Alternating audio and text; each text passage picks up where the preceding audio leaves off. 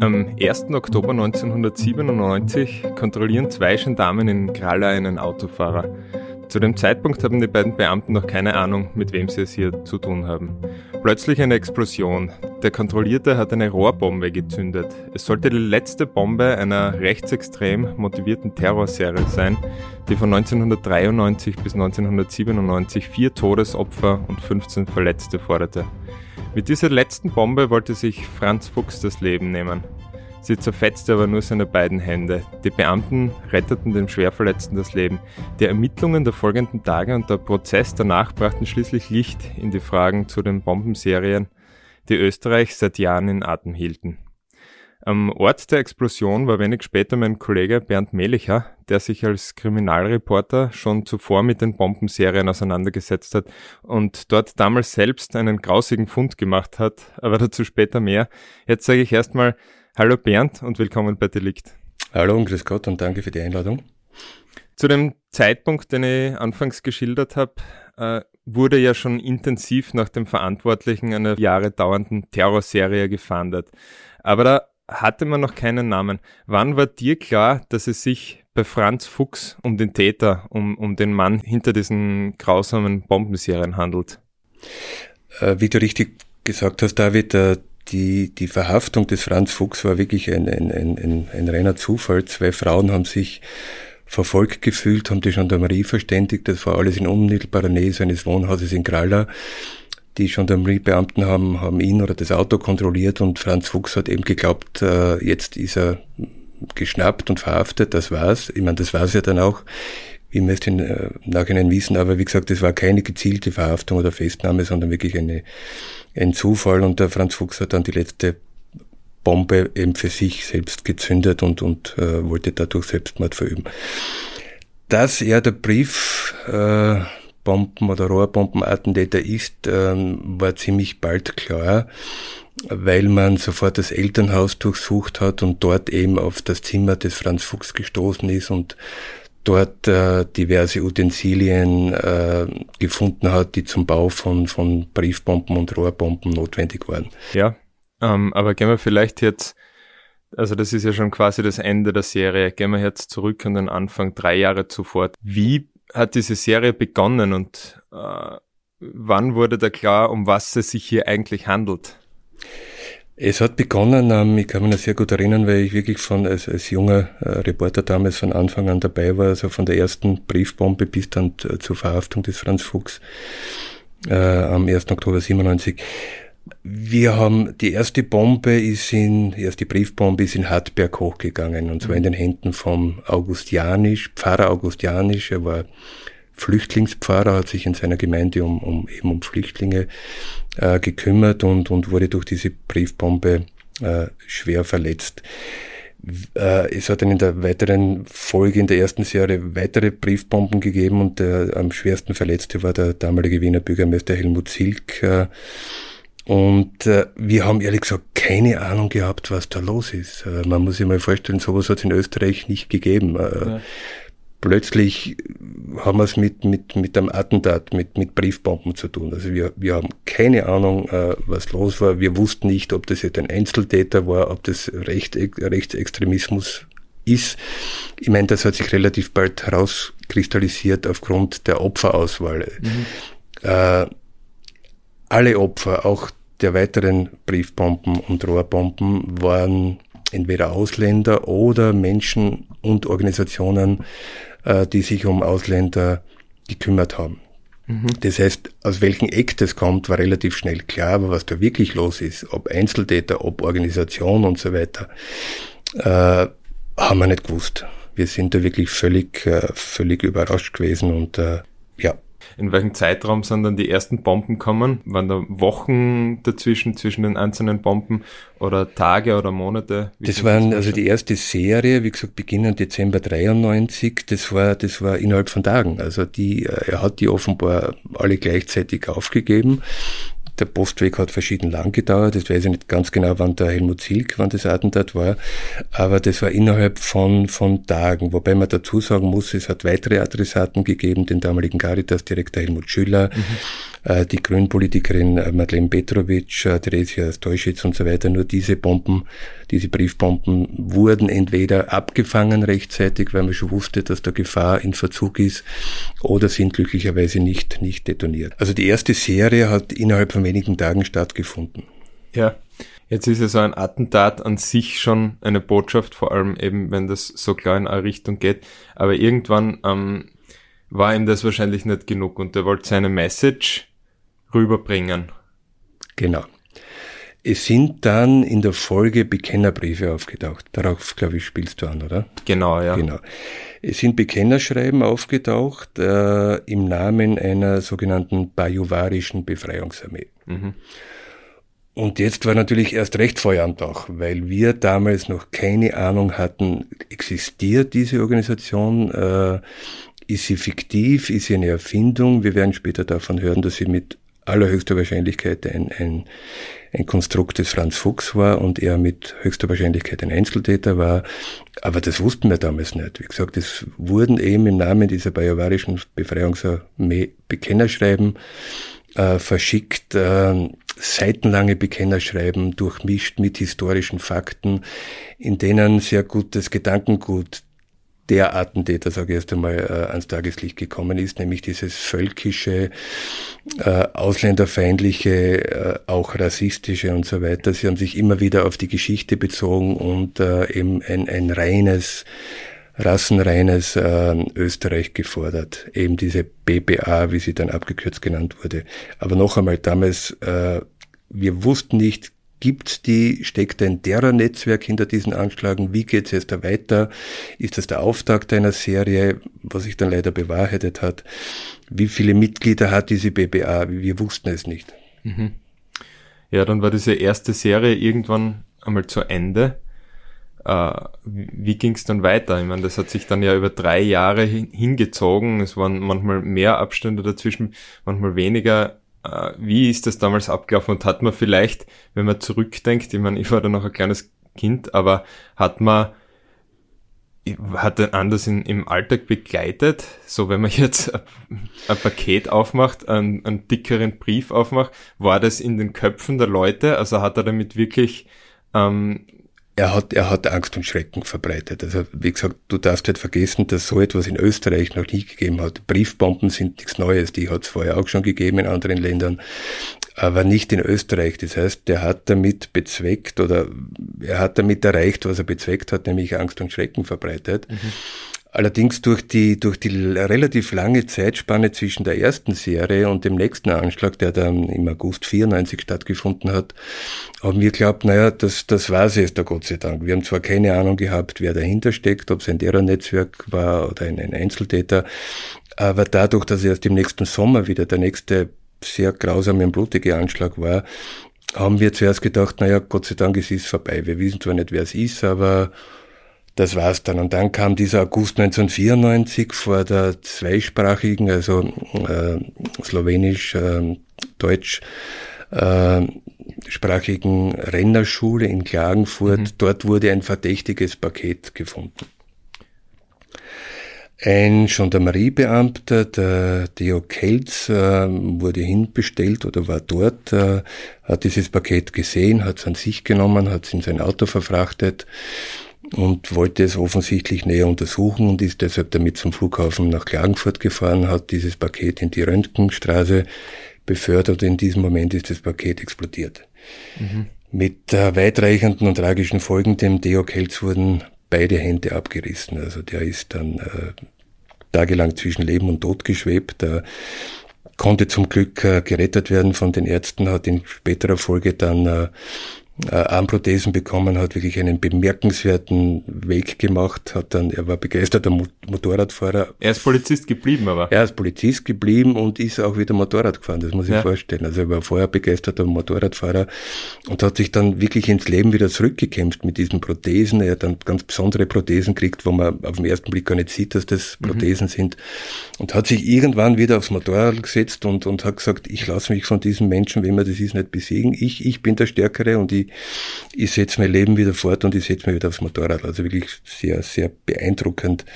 Aber wie gesagt, ein, ein, ein grausamer, blutiger Anschlag, der fast äh, tödlich geändert hätte und wir haben gewusst, äh, das geht weiter. Das, wer immer dahinter steckt, das war kein einmaliges äh, Attentat, äh, das war nicht nur unter Anführungszeichen Briefbomben, sondern eben auch eine Rohrbombe und wir haben nicht gewusst, wie geht's weiter, wann geht's weiter, wo geht's weiter. Aber die Connection war klar dadurch, dass es wieder in diesem Kontext ja. war, sich von einer ähm, slowenischen Schule abgespielt hat oder dort aufgefunden wurde, da war euch relativ klar, dass, dass das zusammenhängt mit der ersten Serie. Genau, es war die Opferauswahl, das heißt eine, eine slowenischsprachige Schule oder gemischtsprachige Schule war eindeutig, wie gesagt, er wollte, also dieser Attentäter wollte eben nicht, dass in Österreich, im, oder im Deutschen Reich, so wie er es, glaube ich, gesehen hat, ähm, Slowenisch unterrichtet wird. Das heißt, es war eindeutig, dass das der der, ähm, ein und derselbe Attentäter oder die ein und dieselben Attentäter, wie, wie gesagt, wir wussten es ja immer noch nicht, äh, mhm. wie viele da dahinter stecken. Und es sind auch immer wieder Bekennerschreiben aufgetaucht, die seitenlange, die immer verworrener wurden, muss man dazu sagen. Äh, In welcher Form waren die jetzt? Also waren, waren die handschriftlich? Äh, äh nein, sie waren, sie waren, sie waren maschinengeschrieben. Teilweise wurden Passagen reinkopiert, hat man dann rekonstruieren können später. Historiker haben sich damit beschäftigt äh, und konstatiert, dass dieser der Verfasser über historisches Wissen verfügen muss. Mhm. Später ist man draufgekommen, dass es das stimmt, aber es war angelesenes Wissen, das heißt, es war kein Historiker. Am Anfang hat man geglaubt, dass es ein Historiker ist, das hat sich nicht bewahrheitet. Sondern er hat sich dieses Wissen zum Verfassen der Bekennerschreiben konkret angeeignet. Genau. Äh, man hat dann auch später diese diversen Bücher, die er verwendet hat, um diese Briefe zu verfassen, in seinem Zimmer gefunden und mhm. so weiter. Äh, und wie gesagt, es ist immer in, in die einschlägige Richtung gegangen und immer in die gleiche Richtung, in das Völkische, er war, wenn man so will, äh, der Franz Fuchs äh, war ein, ein, ein Ultranationalist, würde man jetzt sagen. Also wie gesagt, ein, ich greife mal kurz vor, ein, ein Film, der dann später über ihn gedreht wurde, heißt Franz Fuchs, ein Patriot. Und ich glaube, als solcher, so absurd das klingen mag, hat, hat er sich gesehen. Ja, dann bleiben wir vielleicht gleich bei seiner Person. Wie ist er zu dem geworden, zu dem, was er schließlich wurde? Und wie war er als Person? Mhm. Das ist natürlich immer die Kernfrage und das ist auch was, was mich bei diesen, wie gesagt, ich war ja lange Jahre lang Kriminalreporter, was mich immer am meisten fasziniert hat, war nicht das wer, wann, wo, wie, sondern das Warum. Mhm. Warum macht jemand so etwas? Warum hat jemand eine dermaßen hohe, starke kriminelle Energie und warum ist er zu dem geworden, der dann gewesen ist und das ihn befähigt hat, diese Taten zu verüben. Beim Franz Fuchs ganz kurz, der ist aufgewachsen in einem sozialistischen Elternhaus in Krala bei Leibniz, äh, ist in die Schule gegangen dort, hat später kurz äh, studiert, Atomphysik, das hat nicht funktioniert, hat das Studium abgebrochen, ist kurz nach Deutschland gegangen, er hat dort in einer Fabrik gearbeitet, hat dort angeblich, hat man später herausgefunden, eine, eine junge Frau kennengelernt, eine, eine Slowenin, an das man dann einiges reininterpretiert hat hat dann in, in Leibniz gearbeitet, äh, zum Schluss in einem äh, Zivilingenieurbüro, hat in Leibniz mitgearbeitet am Kanalbau, am Ausbau des Kanalbausystems und wurde letztendlich gekündigt, das muss man sich vorstellen, weil er zu genau war. Mhm. Was, was heißt das jetzt? Er war, der Dienstgeber war zwar hoch zufrieden mit ihm, aber der Franz Fuchs, und das kristallisiert sich dann später immer mehr raus, war schlicht und einfach nicht alltagstauglich. Der war so genau, dass sein Chef irgendwann einmal gesagt hat, du, das können wir uns nicht leisten. Wenn wir so arbeiten würden, wie du arbeitest, dann wären wir nie fertig. Mhm. Das heißt, der Franz Fuchs hat kein, äh, keine Arbeit mehr gehabt, er hat keine Beziehung gehabt und hat sich, hat bei seinen Eltern gewohnt, in einem kleinen Häuschen in, in Krala und hat dort ein Zimmer gehabt. Und war er Mitte 40? War Mitte 40 und ja. war ein, wenn du so willst, ein, ein, ein Verlierer auf allen Ebenen. Mhm. Und hat irgendwann einmal begonnen, in diesem Zimmerchen, in diesem Kämmerchen Bomben zu bauen. Du hast vorher einen Nebensatz, ähm, eben seine, seine Freundin, die aus Deutschland ähm, mitgebracht hat, mit der es dann, äh, also die Beziehung, die ist dann in die Brüche gegangen, hast äh, gesagt, ja, da ist dann einiges rein interpretiert worden aus dem Tonfall, glaube ich zu entnehmen, dass du davon, ähm, dass jetzt die Trennung äh, etwas damit zu tun hätte, dass du das eher nicht so siehst? Äh, jein, David, es mag ein Bastelstück gewesen sein. Also ich glaube, dass das wie oft bei Verbrechen, es gibt nicht die einfache Erklärung, es gibt nicht diesen Punkt, wo man raufdrücken kann und sagen, mhm. das ist passiert und deshalb ist er zum Mörder, zum Attentäter, zum Vergewaltiger, was auch immer geworden. Mhm. Ich glaube, dass das eine Kette von Ereignissen ist, von persönlichen Erlebnissen und da mag diese Bekanntschaft oder diese Beziehung eine Rolle gespielt haben, aber ich glaube, dass es nicht mehr als ein Bastelstück gewesen sein kann. Äh, es war sicher eine, eine oder wieder mal eine, eine tiefe persönliche Kränkung für ihn und ich glaube, alles zusammengenommen hat dieser Franz Fuchs jetzt da jemanden gebraucht, auf den er sein eigenes Scheitern projizieren konnte klassische Sündenbock-Geschichte. Ich beginne bei mir selbst, ich beginne zu hinterfragen, was ich falsch gemacht habe, was schiefgelaufen ist, was ich ändern könnte. Ich brauche jemanden, der schuld dran ist.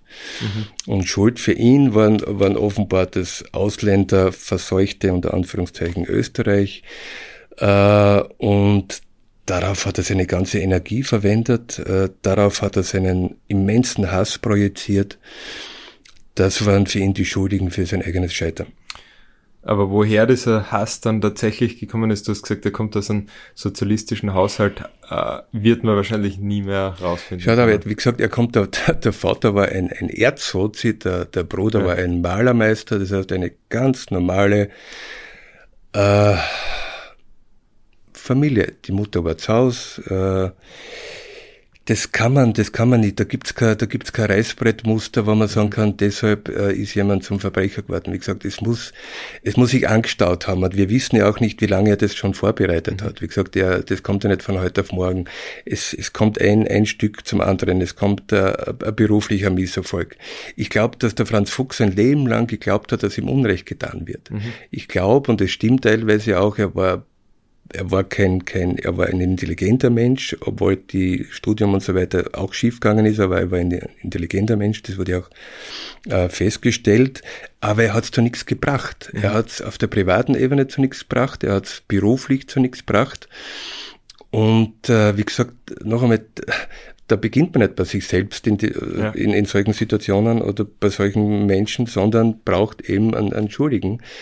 Aber wie gesagt, die, die eine Erklärung wird es nicht geben. Es mag eine Rolle gespielt haben, dass damals eine, eine, eine Sozio sozialistische Regierung äh, am, am Ruder war, äh, dass, ähm, ich sage mal, im Gegensatz zu heute, ich, ich mag mir gar nicht vorstellen, wie der Franz Fuchs äh, reagiert hätte, zum Beispiel im Jahr 2015. Mhm. Ähm, damals war die Situation ja nicht so, dass wir überflutet wurden, wieder unter Anführungszeichen von, von von Asylwerbern und so weiter. Aber nichtsdestotrotz hat der Franz Fuchs in diesen Menschen eine Bedrohung gesehen. Mhm. Offensichtlich. Er muss sich aber trotzdem zu irgendeinem Zeitpunkt radikalisiert haben. Er muss sich so viel mit diesem Thema auseinandergesetzt haben, mit diesen Gedanken auseinandergesetzt haben, äh, da, darüber gelesen haben, ähm, weil irgendwie er hat das ja dann doch, ich will jetzt nicht sagen, fundiert auf irgendwelchen Theorien, aus irgendwelchen gesellschaftlichen oder politischen Theorien oder sogar historischen, sondern ähm, da muss er ja irgendwo quasi auf diese Ideen gestoßen sein. Mhm. Kannst du sagen, wo oder wie das passiert ist? Du, vielleicht wäre, naja, dann weiß man, wie ein Verschwörungstheoretiker zum Verschwörungstheoretiker wird. Ja, jetzt im Internet, hätte ich gesagt. Naja, damals war das, war das, äh, das damals hat das Internet gerade äh, gehen gelernt, sage ja. ich mal.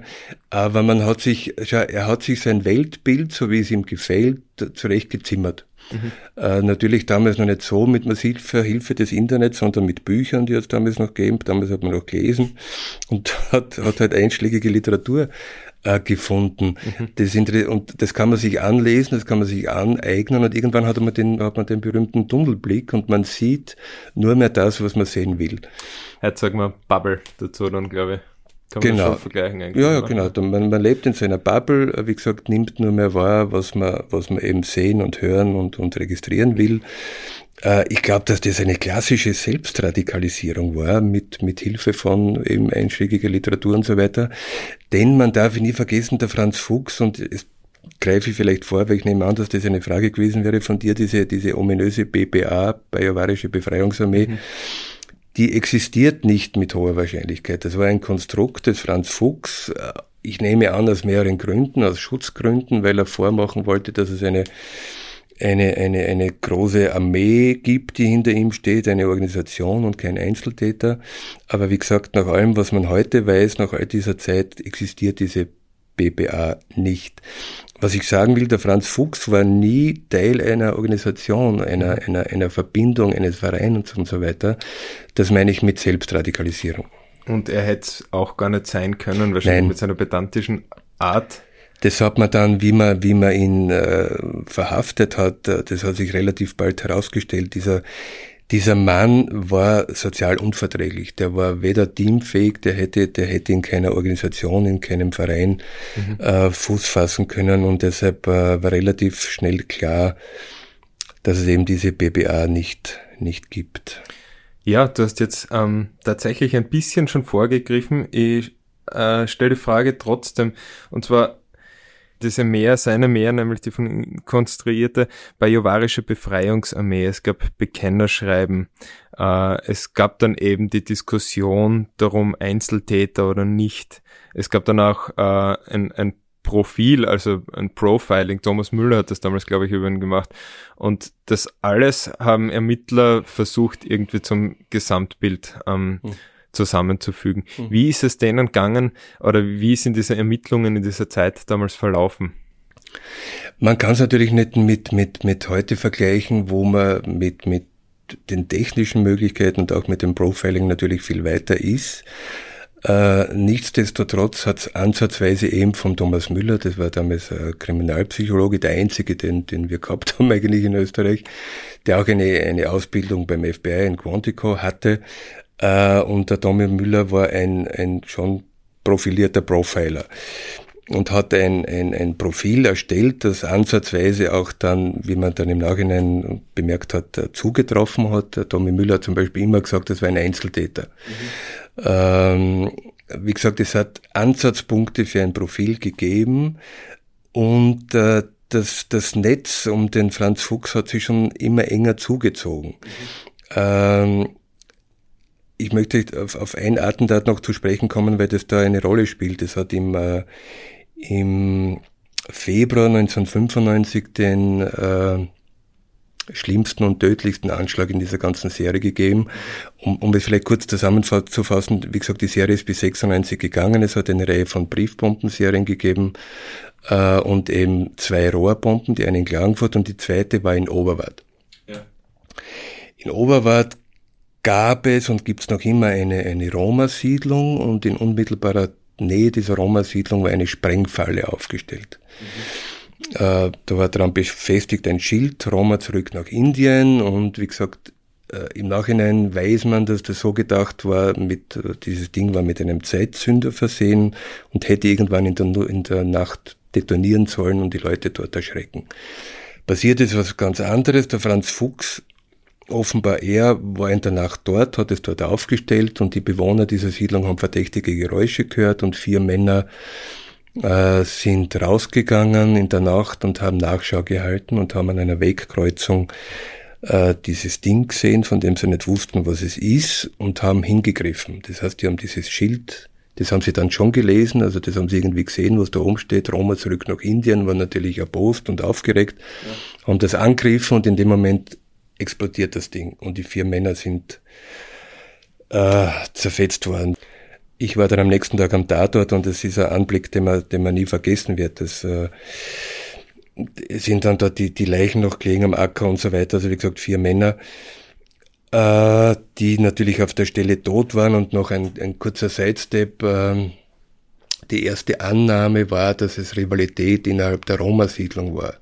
Das heißt, man hat gar nicht dran glauben wollen, vermutlich, dass das der Franz, man wusste damals nicht, dass der Franz Fuchs war, dass das der Attentäter ist. Ja sondern die Roma, die Zigeuner, Anführungszeichen, haben selbst äh, sich quasi in die Luft gesprengt, äh, interne Rivalitäten und so weiter. Das waren das war ziemlich ungustiös damals, weil es tatsächlich Ermittlungen gegeben hat in dieser Siedlung. Die Häuser wurden durchsucht und so weiter. Ähm, ja, wie gesagt, das nur als, als, als Randbemerkung. Worauf ich hinaus will, im Sockel dieser Brief, äh, in dieser Sprengfalle, der war aus Zement. Mhm. Für Zement braucht man Wasser. Und im Zuge der Analyse ist man draufgekommen, dass dieses Wasser aus dem Leibnizer Feld stammt. Das heißt, da gibt es ganz bestimmte Merkmale offenbar. Frag mich nicht, welche chemischen äh, Dinge da drinnen sein müssen. Auf alle Fälle hat man gewusst, das Wasser kommt aus dem Leibnizer Feld. Was ich damit sagen will, ist, äh, obwohl man noch nicht wusste, wer das ist, äh, obwohl man noch keinen Namen hatte und so weiter, hat sich das Netz schon enger gezogen. Das heißt auch geografisch. Das heißt, man war jetzt da schon im Leibnizer Feld und der Franz Fuchs, wie man später weiß, kommt aus Graler und so weiter. Das heißt, man war zwar noch weit davon entfernt, ihn zu verhaften oder einen Namen zu haben, aber ich bin überzeugt davon, wenn es diesen Zwischenfall oder diese zufällige Verhaftung im Oktober 97 nicht gegeben hätte, man wäre über kurz oder lang auf seine Spur gestoßen. Mhm. Du hast damals auch äh, einen Artikel geschrieben, den habe ich mir vorher durchgelesen. Äh, der Titel war Erste Bekennerbriefanalysen. Schreiber wird unvorsichtig. Äh, was waren das für Analysen und hat es auch dazu beigetragen, eben dieses Netz, um ihn enger zu spannen? Man, man hatte jetzt diesen geografischen Hinweis und gleichzeitig aber auch das, das Profil, also psychologisches Profil, ähm, war das auch was, wo man auf die, also ganz abgesehen von diesen ähm, physischen Spuren, nämlich von dieser Wasseranalyse, wo man ihm näher gekommen wäre oder näher gekommen ist damals? Es hast du mir eines voraus, du kennst meinen Artikel von damals, ich nicht. Aber äh, du hast schon recht, David. Schau, äh, es ist wie, wie bei jedem Verbrecher, sage ich mal, Verbrecher werden unvorsichtig zum einen ja. und äh, zum anderen äh, sind sie so narzisstisch, dass sie sich ins Schaufenster stellen wollen und deshalb unabsichtlich immer mehr von sich selbst verraten. Mhm. Das heißt, dadurch, dass er mit seinem Wissen oder Halbwissen, wie man mittlerweile weiß, geprallt hat, hat er immer mehr von sich selbst verraten. Mhm. Das heißt, äh, auch das ein, ein, ein Puzzle, äh, nur allein aufgrund dieser Bekennerbriefe werden wir ihm vermutlich auch nicht auf die Spur kommen. Aber es war wieder, wie gesagt, ein, ein, ein Bestandteil dessen, dass er unvorsichtig geworden ist und dass er eben in diesen Briefen immer mehr von sich selbst verraten hat und, und auch seine, seine Quellen verraten hat und dass man dass dieses Profil immer, immer, immer schärfere Konturen angenommen hat jeder oder viele Verbrecher sind zutiefste Narzissten und die, die wollen nicht im, im Verborgenen bleiben, das sie ja müssen, das ist ja die absurde Situation.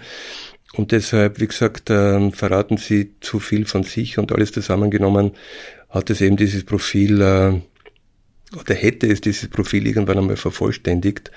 Und es wäre dann ein Name rauskommen, wobei ich dazu sagen muss, wie dann, wie wir dann wussten, wer das ist, waren wir alle total verblüfft. Also man muss sich diesen Franz Fuchs vorstellen, ein schmächtiger, relativ kleiner Mann um die 40, ein, ein ja, Loser würde man heute sagen. Und wir haben gesagt, oder uns gedacht, das gibt's ja nicht. Das muss ein, ich meine, das klingt jetzt wirklich absurd, ich weiß schon, weil Du wirst jetzt fragen, wie stellt man sich einen Terroristen vor? Ich wollte dir das gerade fragen, äh, was hast du für, also bevor der Franz Fuchs verhaftet war, was sind dir für Bilder durch den Kopf gegangen, wenn du dir vorgestellt hast, wenn du dir die Person vorgestellt hast, die irgendwo vielleicht in einer Werkstatt sitzt und diese Bomben zu Hause baut? Das ist eine gute Frage. Ich weiß es bis heute nicht. Jemand, auf alle Fälle jemand anders als dieser Franz Fuchs. Einen, keine Ahnung, starken, gefährlich, brandgefährlich aussehenden, geifernden, bösen, wilden, wie gesagt, ist absurd, ich weiß, aber von, rein von der Optik her stellt man sich was anderes vor. Mhm. Wie gesagt, wir haben alle miteinander, auch die Kollegen, noch nichts mit Terroristen zu tun gehabt und auch nicht mit Terroristen, wie man sich heute vorstellt. Wir wussten nicht, wie Terroristen aussehen, aber wir wussten so eigentlich nicht. Äh, und wenn man den Franz Fuchs dann auch später beim Prozess gesehen hat, wo er nie eine Aussage gemacht hat, sondern immer noch gebrüllt hat, es lebe die BPA und so weiter, und mit seinen Handstummeln äh, gewachelt hat. Mhm. Bitte nicht missverstehen, es gibt keine Entschuldigung für diese Daten, aber man, man war zwischendurch fast so weit, mit diesem Typen Mitleid zu haben. Mhm. Mit diesem kleinen Mann, der ein verpfuschtes Leben hinter sich hat, auf allen Ebenen, und dann eine dermaßen mörderische Energie entwickelt und Schuldige sucht und diese Schuldigen dann verletzt oder tötet. Es war wirklich, es war, es war ganz arg, weil wie gesagt, äh, ein ganz ein durchschnittlicher kleiner Mann und der, der ist so weit gekommen, durch eigene Schuld natürlich, äh, mit, mit diesem Resultat und mit dieser blutigen Spur. Wobei ähm, er dann immer wieder bei seiner Einvernahme durch den Untersuchungsrichter, Erik Nauter hat er geheißen, der hat einen guten Zugang zu ihm gefunden. Er hat immer wieder beteuert, äh, ich wollte das nicht. Und damit hat er das äh, Attentat hauptsächlich von Oberwart gemeint. Und ich glaube, dass das stimmt. Und das soll jetzt keine Entschuldigung sein, sondern der Versuch einer Erklärung ich glaube, dass er, dass er diese Menschen nicht töten wollte. Ich mhm. glaube, dass er ihnen einen Denkzettel verpassen wollte. Ähnlich, glaube ich, bei der Rohrbombe in, in Klagenfurt. Mhm. Äh, und das hängt jetzt auch damit zusammen, oder man hat im Zuge dieser langen Ermittlungen, und keiner von uns wusste, wer das ist, ähm, kommt es auch immer wieder zu Mystifizierungen. Äh, es war dann immer die Rede und, und diverse Zeitungen haben es auch geschrieben, der geniale Bombenbastler und so weiter. Also man hat viel rein interpretiert in, diesen, in diese Figur, in diesen Attentäter. Und im Nachhinein hat sich dann herausgestellt, er, er hat zwar diese hohe kriminelle Energie gehabt, aber alles, was er getan hat, war erstens nachvollziehbar, unter Anführungszeichen, und sein historisches Wissen war ansatzweise vorhanden, aber eben angelesen und, und auch das, das technische Wissen war zum Glück nicht so ausgereift, dass es immer funktioniert hätte. Das, das heißt, eine, eine eines äh, Bombenserie, ich glaube die, die ja. dritte war das, die hat überhaupt also nur das Fehl. Waren, das ähm, waren alles Nieten. Das heißt, er war, er war ja. nicht der, er war nicht der geniale Bombenbastler, als der hin, hingestellt wurde. Mhm. Ähm, wie gesagt, er war, er hat lange Zeit gehabt für die Vorbereitung und hat eben diese, diese, diese äh, Bomben gebastelt und es hat auch leider funktioniert, aber genauso oft hat es glücklicherweise nicht funktioniert.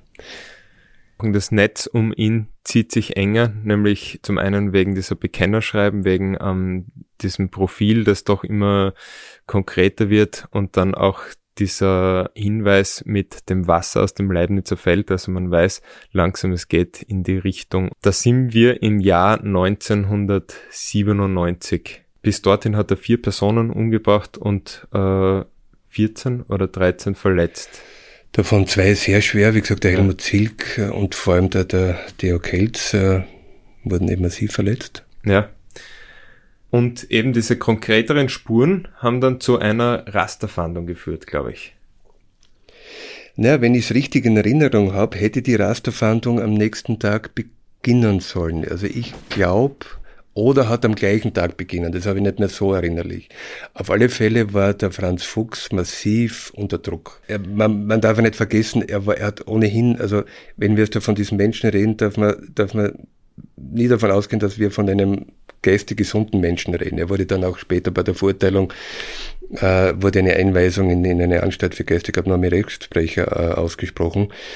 Äh, was ich sagen will, er hat schon längere Zeit unter Verfolgungswahn gelitten. Er ist zum Beispiel an seinem Fenster gesessen und hat sich äh, die, die Kennzeichen von Autonummerntafeln mhm. aufgeschrieben. Das heißt, er war zutiefst davon überzeugt und zum Teil hat es ja auch gestimmt. Man war ihm ja auch auf der Spur, obwohl es noch nicht so nah war. Aber äh, er hat unter Verfolgungswahn gelitten und, und hat fix damit gerechnet, dass er über kurz oder lang verhaftet werden wird. Und das war der Grund, dass er diese letzte Bombe für sich selbst mit dem Auto geführt hat. Und er wird es nicht erst nur an diesem Tag mitgeführt haben. Ich gehe mal davon aus, dass er die dabei gehabt hat, mhm. in den letzten Tagen und Wochen zumindest, weil er damit gerechnet hat, dass er über kurz oder lang verhaftet wird. Und wie gesagt, sein, sein Plan war immer, dass er, dass er ganz zum Schluss, dass die letzte Bombe für ihn selbst gedacht ist. Ja, das haben wir am Anfang schon besprochen. Also zwei Frauen, zwei junge Frauen haben sich verfolgt gefühlt. Ein weißer Mitsubishi sind da irgendwie nachgefahren. Ähm, ich habe auch gelesen, dass, das, dass es sein kann, dass das gar nicht er war dann tatsächlich und er nur durch Zufall dann verdächtigt worden ist, diese Person zu sein, die ähm, vermeintlich diesen Frauen nachstellt. Genau. Äh, so oder so, die Polizisten haben ihn kontrolliert und er eben in seiner Paranoia, in seinem Verfolgungswahn, wollte seinem Leben und dieser Situation ein Ende setzen und hat diese Bombe gezündet.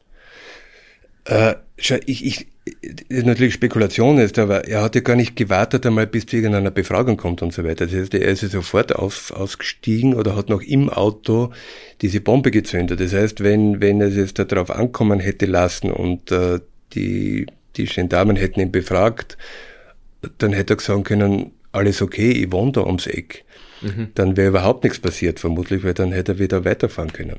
Ja. Aber dadurch, dass er, wie gesagt, fix damit gerechnet hat, dass die ganz gezielt ist, der ihn schnappen und verhaften werden, äh, hat er eben gar keine Befragung oder irgendwas abgewartet und hat diese, diese, diese Bombe gezündet. Diese Bombe gezündet. Im festen Glauben, dass es vorbei ist. War es aber nicht. Er hat sich die beiden Hände weggesprengt und ist noch zu seinem Elternhaus gelaufen, glaube ich wachelnd mit den Armen, weil ja. er verbluten wollte, weil er schneller Blut verlieren wollte. So ist er, ja. Das muss man ja mal bildlich vorstellen. Wie gesagt, noch einmal, es gibt für nichts, was dieser Mensch getan hat, eine Entschuldigung. Aber man muss sich ja das vorstellen, im, im letzten Lebensmoment, und das war es für ihn, will er nach Haus laufen und will dorthin, will dorthin, auf dem Weg dorthin sterben. Und ähm, du hast ganz am Anfang angesprochen, es, ist, es hat dann am nächsten Tag, also da war die Spurensicherung dort am Tatort, äh, einen, einen makabren Fund gegeben. Ich bin dort neugieriger Reporter durch die Gegend gegangen und habe halt geschaut und dann plötzlich sehe ich am Boden irgendwas liegen, hat wie so ein kleiner Stein ausgeschaut. Und äh, ich schaue mir das genau an und sehe dann, dass es eine Fingerkuppe war. Nämlich eine Fingerkuppe vom Franz Fuchs natürlich, der sich eben dort die, die Hände weggesprengt hat. Und äh, diese wieder kurzer Sidestep. Diese Episode hat übrigens Eingang in einen Roman von Gerd Roth gefunden, weil mhm. ich ihm irgendwann einmal davon erzählt habe und der Gerd Roth ist ein, ein manischer, detailverliebter Autor. Und äh, der hat es dann in seinem Orkus-Zyklus, er hat einen Franz Fuchs-Roman geschrieben, nämlich auch, äh, hat diese Episode Eingang gefunden. Ich, ich bin komischerweise vom, aus dem Grazer Journalisten ist ein Wiener Journalist geworden. Okay. Aber alles andere hat gestimmt. Äh, wie, wie hast du reagiert? Also was man ich, ich mich geschreckt und dann irgendeinem Gendarmen das Ding in die Hand drückt. Gesagt, das ist ein Aufgehoben? Ich habe Aufgehoben, ja. Ich habe nicht gewusst, was es ist. Das hat wie, wie gesagt wie ein Stein ausgeschaut und dann, dann sehe ich, das ist kein Stein, sondern das ist ein Fingernagel. Und das habe ich dann ordnungsgemäß der Exekutive übergeben. Der wird auch geschaut haben, nehme ich an. Naja, man muss sich ja vorstellen, wie gesagt, noch einmal, was da alles an den Bäumen sind, Hautfetzen, Hautfetzen kenkt und so weiter. Mhm. Oder besser gesagt, man will sich gar nicht vorstellen, was passiert, wenn sich jemand äh, zwei, zwei Hände wegsprengt. Und wie gesagt, äh, das passt natürlich auch ins, ins äh, Psychogramm dieses, dieses Menschen, diesen, dieses Attentäters, äh, der gewusst hat, wenn es vorbei ist, ist es auch für ihn vorbei. Das mhm. heißt, sein, sein Auftrag, wenn man so will, war eben diese Serie und Aufmerksamkeit, das haben wir vergessen in unserem Gespräch, David. Ich glaube, dass ein, ein wesentlicher, wesentliches Element bei solchen Daten immer die Aufmerksamkeit ist, die Aufmerksamkeit, die man erregen will, mhm. äh, um eben von, von anderen Dingen auch abzulenken, aber um, um eine Art von Anerkennung zu, zu bekommen. Und, und natürlich hat er auch, äh, ohne dass die es artikuliert haben, aber natürlich hat er mit seiner Ausländerfeindlichkeit auch Menschen gehabt, die gesagt haben, naja, so muss man sie nicht unbedingt machen, aber es ist schon gut, dass jemand aufsteht und was äh, tut oder sagt gegen, gegen so, Ja, er hat ist zwar böse, was er, er macht, übertrieben, aber, aber er hat schon, er hat schon hat recht, schon, weißt, mhm. und äh, wie gesagt, äh, das, das hat niemand äh, offen artikulieren sich getraut, aber äh, ich nehme an, dass es im stillen Kämmerchen Leute gegeben hat, die applaudiert haben, die zwar gesagt haben, na, das ist nicht notwendig, die muss man nicht gleich verletzen oder töten, aber eigentlich braucht man sie nicht unbedingt bei uns. Oder? Und die, und weil man gerade bei der Roma-Siedlung war, man muss sich mal vorstellen, also Sie können gern rausfahren, äh, die Roma-Siedlung gibt's noch immer. Ähm, wie die dort leben, mittlerweile ist es ein bisschen besser geworden. Mittlerweile gibt's sogar asphaltierte Straße und eine Straßenbeleuchtung. Das war übrigens das, das Ergebnis dieses Attentates. Mhm dass den Menschen eine Straßenbeleuchtung versprochen wurde und ein paar Jahre später haben sie es dann auch gekriegt, aber es ist nur immer so, dass die am Rande von Oberwart leben natürlich und nicht in der Stadt und äh, in einem kleinen Ghetto und äh, das sind halt nach wie vor die Zigeuner und die ähm, die Messerstecher und wie gesagt, was ich eben, was ich vorher erzählt habe, der erste Verdacht war, dass ich selbst war. Das mhm. Rivalität innerhalb von irgendwelchen äh, Sippschaften. Äh, was ich damit sagen will, wie gesagt, das war ein, ein Einzelattentäter mit hoher Wahrscheinlichkeit. Aber die Gesinnung, die er gehabt hat, äh, die, die war zwar nicht mehrheitsfähig, aber es hat, denke ich, doch etliche gegeben, die zwar nicht den Attentaten zugestimmt haben, aber sehr wohl dieses krause Gedankengut des Franz Fuchs. Mhm. Ja, wir waren vorher am Tag der Festnahme, nämlich am 1. Oktober 1997 Du hast eben vorher beschrieben, dass das sehr grausige Szenen waren, die sich da abgespielt haben, als er diese Bombe gezündet hat und ähm, dann Richtung Haus seiner Eltern gelaufen ist. Die Polizisten, äh, obwohl selbst schwer verletzt, ich glaube einer am Auge, der andere ist äh, mit leichteren Verletzungen davongekommen, haben ihm aber noch geistesgegenwärtig die Arme abgebunden und das Leben gerettet. Und das hast du, glaube ich, am Anfang schon gesagt. Es war relativ bald klar, dadurch, was man im Haus gefunden hat, in seinem Elternhaus, in seinem Kämmerchen eben, äh, dass er höchstwahrscheinlich die Person ist, die hinter diesen Attentaten steckt. Jetzt stellen wir vor, ähm, das muss ja, jetzt wollte ich sagen, das muss ja wie eine Bombe eingeschlagen haben. Ist, das, das, Bild, das, das Bild ist schon richtig, aber David. Für, für, für die Familie, also was bedeutet das für die Eltern, für die Familie?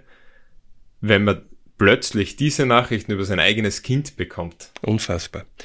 Unfassbar. Äh, wie gesagt, der Franz Fuchs war zwar auch dort, man muss sich vorstellen, Kralla, das ist eine kleine Straßensiedlung, er war als Sonderling bekannt, also hat gesagt, dieser, der, der Franz Fuchs und so weiter. Aber niemand hätte geahnt, dass dort in diesem kleinen Zimmer der Briefbomben- und Rohrbombenattentäter sitzt.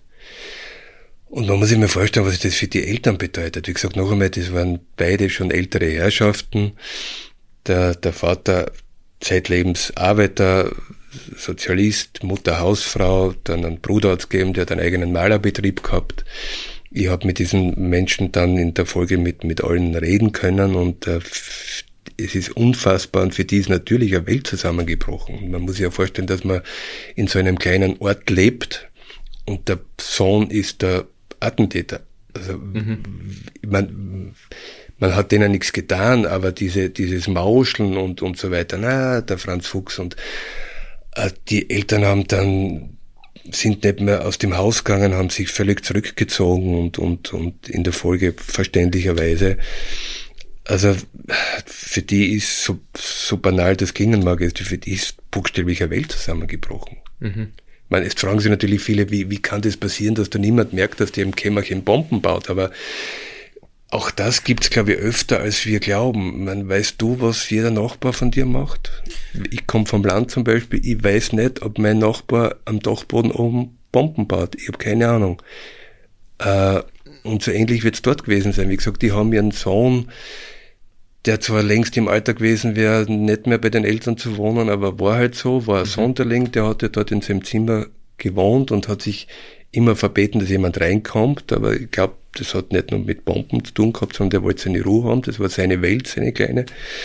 Und die Eltern haben ihn lassen. Die haben ihn in Ruhe lassen, der war, der ist jeden Tag zum Mittag am Mittagstisch gesessen, hat dort seine, seine Suppe gegessen, und ist dort wieder in sein Kämmerchen gegangen und hat halt am Anfang, keine Ahnung, seine Bücher gelesen und, und irgendwann einmal seine Bomben baut. Ich glaube, er hat sogar mal mit seinem Vater über diese Attentate geredet und soll zu ihm gesagt haben, ja, so auf die Art, ja, schrecklich, die ganze Geschichte. Mhm. Also er dürfte schon aktiv versucht haben, ähm, keinen Verdacht aufkommen zu lassen. Und das erinnert ja irgendwie auch an andere. Also das ist ja immer, wenn große Verbrechen, wenn sich die, wenn die aufgedeckt werden, wenn sich die beginnen äh, zu klären. Ich denke jetzt an am Städten zum Beispiel, dann gibt's immer diese Situation oder diese Frage, wo man sich im Nachhinein denkt, na, das müsste doch irgendwer gemerkt haben. Aber vielleicht, weil das so unvorstellbar ist, ähm, ja, also es gibt sicher auch das, das Wegschauen, was man manchen vorwerfen kann. Ich weiß nicht, wie es in dem Fall, ich glaube nicht, dass es, es macht nicht den Eindruck, dass das in dem Fall passiert wäre, aber einfach die Unvorstellbarkeit von so, solchen Taten oder so einer Tat ist das vielleicht was, was an dann ein bisschen blind macht, oder blind ist das falsche Wort, aber was dann, ja, ich, wenn das im eigenen Umfeld passiert. Ich, ich glaube, dass auch da mehrere Erklärungen gibt. Also ich, ich glaube, dass wir uns solche Dinge, diese großen Verbrechen immer als was Monströses vorstellen. Mhm. Ich habe es ja vorhin gesagt, ich habe mir den Attentäter völlig anders vorgestellt. Ich meine, das ist der kindisch, ich weiß schon, ich habe einen großen, bösen Mann vorgestellt. Und ich glaube, dass das irgendwie haften bleibt, solche Verbrechen sind was Monströses und die muss man doch sehen. Aber man, man, sieht, man sieht sie nicht.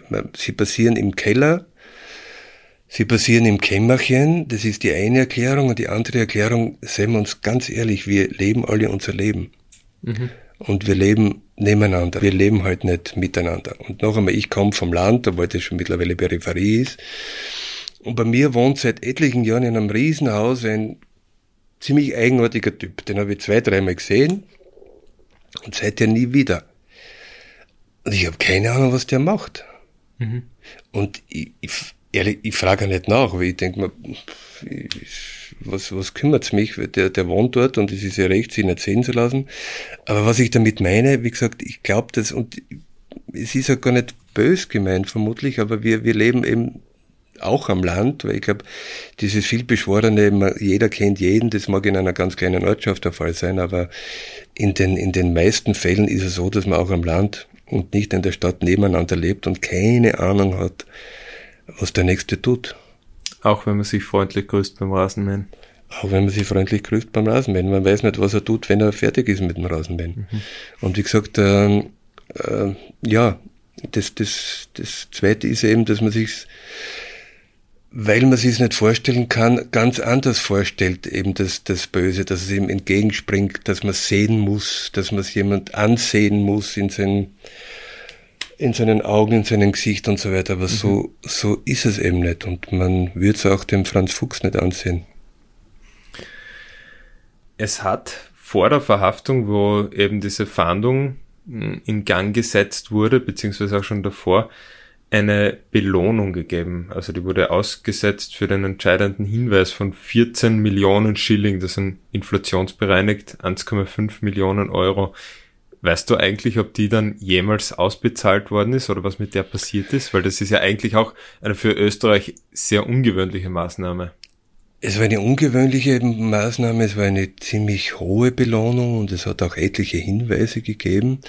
Ich weiß nur noch, dass es äh, diese diese beiden Frauen eben, die an, an, diesen, an diesem besagten Abend am 1. Oktober 97 diese Anzeige erstattet haben, dass es da eine lange, ein langes Hin und Her gegeben hat, ob die jetzt da den Anspruch auf eine Belohnung haben, weil sie haben ja quasi die Polizei dorthin geführt. Sie haben die Polizei auf die Spur des, des Attentäters gebracht. Sie haben, sie haben die Belohnung bekommen ich weiß nicht, ob sie es in voller Höhe bekommen haben, das weiß ich ehrlich gesagt nicht mehr, aber sie haben nach langem Hin und Her, ich glaube, da sogar der Rechtsweg beschritten wurde, wenn mich nicht alles täuscht, mhm. weil es eben nicht so eindeutig war, weil sie haben ja keinen, sie, ihr Hinweis hat zwar auf den Attentäter geführt, aber es war ein anonymer Hinweis auf irgendjemanden. Mhm. Und wie gesagt, da hat es ein gerichtliches Hin und Her gegeben, aber wie gesagt, ich meine mich zu erinnern, dass diese beiden Frauen dann eine Belohnung bekommen haben. Mhm. Es hat sich, wie wir schon vorher angesprochen haben, es war relativ schnell klar, dass er hinter diesen Attentaten steckt.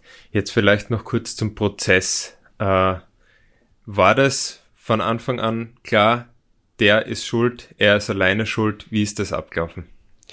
Ja, also nach, nach allem, was man gefunden hat, man hat in diesem, in seinem Zimmer ja auch, äh, wie gesagt, Reste von Bekennerbriefen und, und übrigens auch ähm, Nagel, also Material für Nagelbomben gefunden. Das heißt, diese Serie wäre weitergegangen. Das heißt, er mhm. wollte nicht aufhören.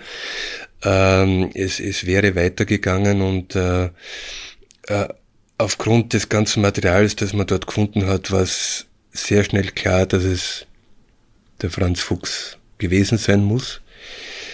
Es war sehr schnell klar, auch aufgrund des psychologischen Profils, das der, das der Reinhard Haller erstellt hat, dass diese BBA mit hoher Wahrscheinlichkeit eine Fiktion ist und nicht existiert, ein Konstrukt des Franz Fuchs um sich zu schützen, um sich aufzublustern, um etwas vorzugeben, was es nicht gibt. Äh, das die Verteidigung aber genutzt hat, glaube ich, wenn es das richtig Das natürlich die, die, der einzige Punkt war, wo die Verteidigung ansetzen hat können und, und sagen, die, glaube ich, behauptet hat, naja, der Franz Fuchs war ein kleines Rädchen ja.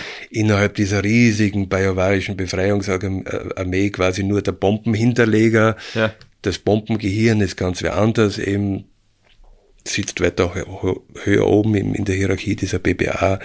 Wie gesagt, ich glaube, dass das alles äh, Mumpitz ist und war und dass die eben nicht existiert.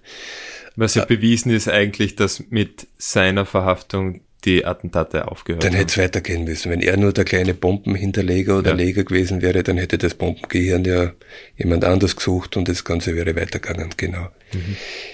Die Verhandlung selbst war gespenstisch und auch wieder teilweise, ja, berührend. Ich kann es leider nicht anders sagen. Dann kommt dieser, dieser kleine Mann da raus mit seinen, mit seinen Armstumpfen, weil er hat sich geweigert, Prothesen zu tragen, obwohl er welche bekommen hat und äh, kommt raus und beginnt zu brüllen. Mhm.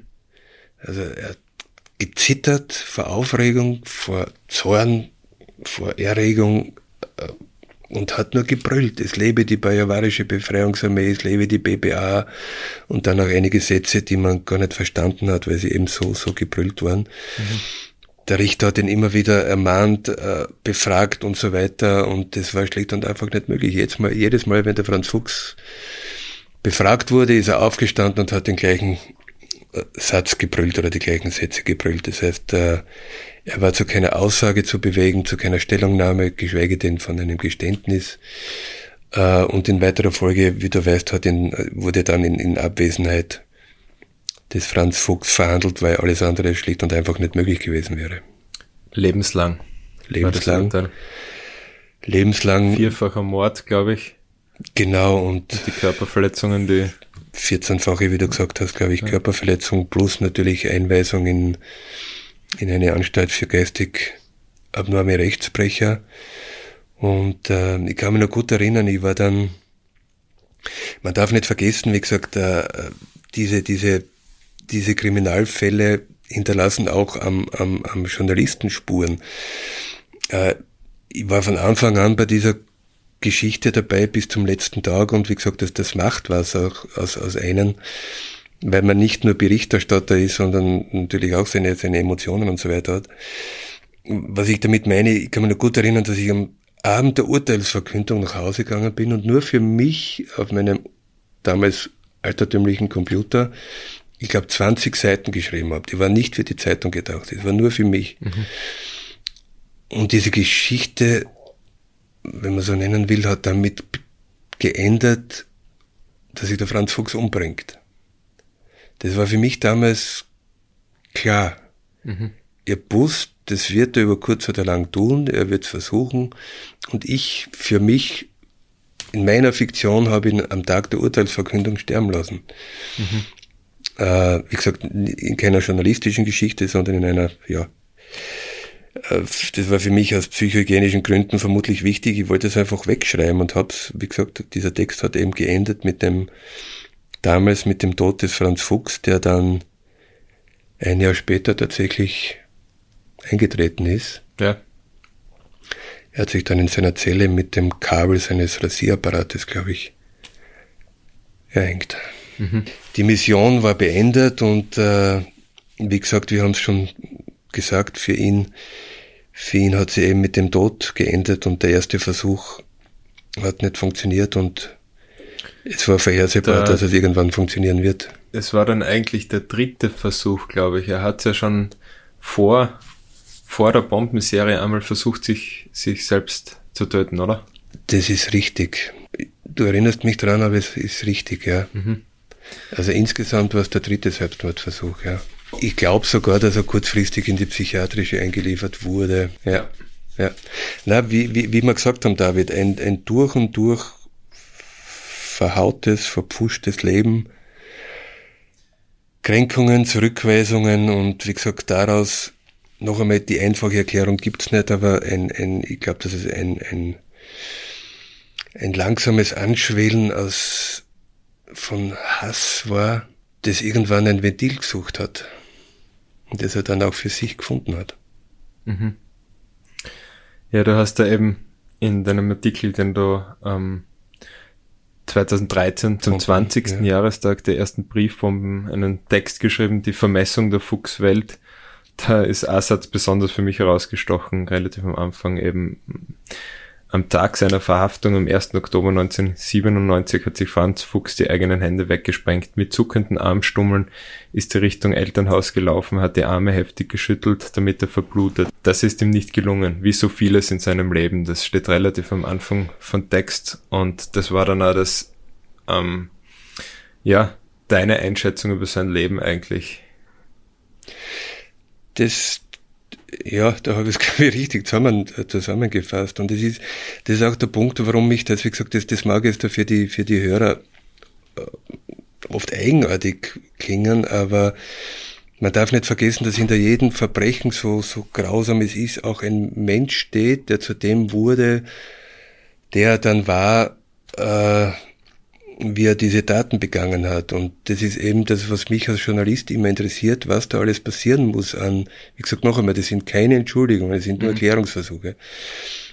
Was passieren muss, dass so etwas passiert. Und wie gesagt, äh, eben diese, diese, diese Kränkungen, diese Zurückweisungen, diese, dieses ständige, es gelingt mir nicht. Und es, wie ich geschrieben habe, es ist mir nicht einmal das Umbringen gelungen. Mhm das ist so tragisch, wie gesagt, jetzt erinnere ich mich, irgendwann hat er eben diesen ersten Selbstmordversuch verübt äh, und, und ist dran gescheitert, wollte sich umbringen, hat sich aber nur die Hände weggesprengt und letztendlich dann in seiner Gefängniszelle ist es ihm gelungen und, mhm. und er ist aus dem, aus dem Leben gegangen, das, das, das für ihn eben nie funktioniert hat und alles, was er sich erträumt, erhofft hat, ähm, hat nicht stattgefunden, aus welchen Gründen immer. Natürlich oft aus, aus eigenen Verschulden, aber oft auch aus, wie gesagt, dieses Beispiel mit dem Arbeitgeber. Er war, er war gut in seinem Job, aber er war zu gut. Mhm. Äh, er war eben nicht alltagstauglich und, und das alles zusammengenommen, wie gesagt, irgendwann einmal, das ist dieses berühmte, wie man landläufig sagt, irgendwann geht's über und dann geht ein mörderisches Ventil auf und die Folgen die Folgen haben wir eh besprochen. Aber was mich immer wieder dann so berührt und fasziniert ist, eben aus diesem kleinen, gescheiterten Leben wurde diese große Attentatsserie. Und wenn man sie im, Hin im Nachhinein beleuchtet und was alles geschrieben wurde damals von Netzwerken und Terrororganisationen und was ist übrig geblieben? Dieser kleine, einsame Verlierer mhm. in seinem Kammerl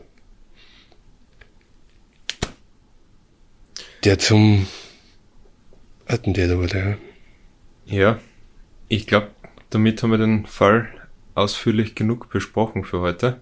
Und der, und der dann ganz noch nicht, ja. und, und das ist auch wieder faszinierend, weil diese, diese großen Verbrechen und diese großen Bösen, wenn man sie nennt, beschäftigen immer wieder die Kulturmenschen auch. Das haben wir in, in, der, in der Folge über den Jack Unterweger besprochen, mhm. über den Filme gedreht wurden und Bücher geschrieben. Also nicht nur er selbst hat geschrieben, sondern über ihn wurde geschrieben und auch über den Franz Fuchs. Die Elfriede Jelinek, unsere Literaturnobelpreisträgerin, hat ein Theaterstück über ihn geschrieben und interessanterweise hat die Elisabeth Scharang, die schon einen, also die Filmemacherin, die schon einen Film über den Jack Unterweger gemacht hat, einen über den Franz Fuchs gedreht äh, mit dem Titel Franz Fuchs, der Patriot. Wir haben schon gesprochen drüber. Ist das sehenswert? der ist sehr sehenswert, der Karl Markovic in der Rolle des Franz Fuchs und da, da wurde in Wahrheit wieder so dargestellt, wie wir ihn jetzt da besprochen haben. Dieser, der sich wirklich selbst als Patriot gesehen hat, als Kämpfer für ein reines Österreich. Und dieses kleine Männchen mit dem verhauten Leben, mit diesem streckenweise wirklich mitleiderregenden, mit dieser mitleiderregenden kleinen Existenz, die so viele andere Existenzen ausgelöscht hat oder Menschen verletzt hat, in seinem unbändigen Hass auf sich selbst nehme ich an, mhm. den er projiziert hat. Mhm. Ich glaube, dass er sich zutiefst, sich und sein Leben zutiefst gehasst hat und dass das möglicherweise die Erklärung war, warum das aus ihm wurde, was dann letztendlich aus ihm wurde. Jetzt fällt mir nämlich auch noch was ein. Ähm, vielleicht zum Schluss noch ein positiver Aspekt an der ganzen Sache, zumindest aus medizinischer Sicht und aus der Sicht von Theo Kelz, eben dem Polizisten, über den wir vorher geredet haben, der bei der Rohrbombe in Klagenfurt seine beiden Hände verloren hat. Der hat sechs Jahre später Spenderhände erhalten von einem Toten. Und wenn ich mich richtig erinnere, war das eine der ersten erfolgreichen Transplantationen dieser Art überhaupt. Ich glaube, dass du dich richtig erinnerst. Das war, wenn man so will, äh, klingt jetzt auch wieder absurd, aber ein, ein, ein positiver Nebeneffekt dieser, dieser ganzen Geschichte ist, dass man im, im Bereich der ähm, zunächst Prothesen und dann der, der Transplantation von, von, von Händen massive Fortschritte mhm. gemacht hat und dass der Deo Kelz dann tatsächlich eben zwei Hände bekommen hat, transplantiert bekam und äh, mit denen, wie schon besprochen, auf seinem Motorrad sogar eine Weltreise ja. machen hat können. Ich kann mich noch erinnern, das war irgendein äh, Talk-Format im Fernsehen, wo er die dann eben gezeigt hat und wo ja. er zeigen hat können, dass, dass er diese Hände wieder ganz normal benutzen kann. Und also man, war damals sehr, sehr ja, äh, ja. eindrucksvoll. Und natürlich auch äh, Gefühle in den Händen hat. Das kann man überhaupt nicht bei einer Prothese vergleichen. Also der hat wirklich Sachen gespürt wieder und äh, und äh, ja, der hat, wenn man so will, der hat triumphiert, ja. Mhm.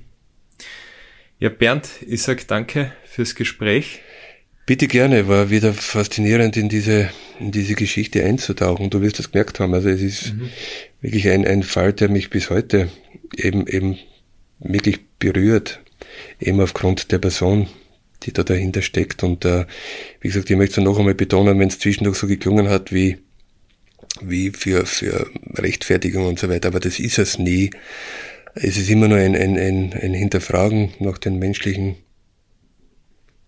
Gründen, die dem zugrunde liegen, dass sich dann Abgründe auftun. Mhm.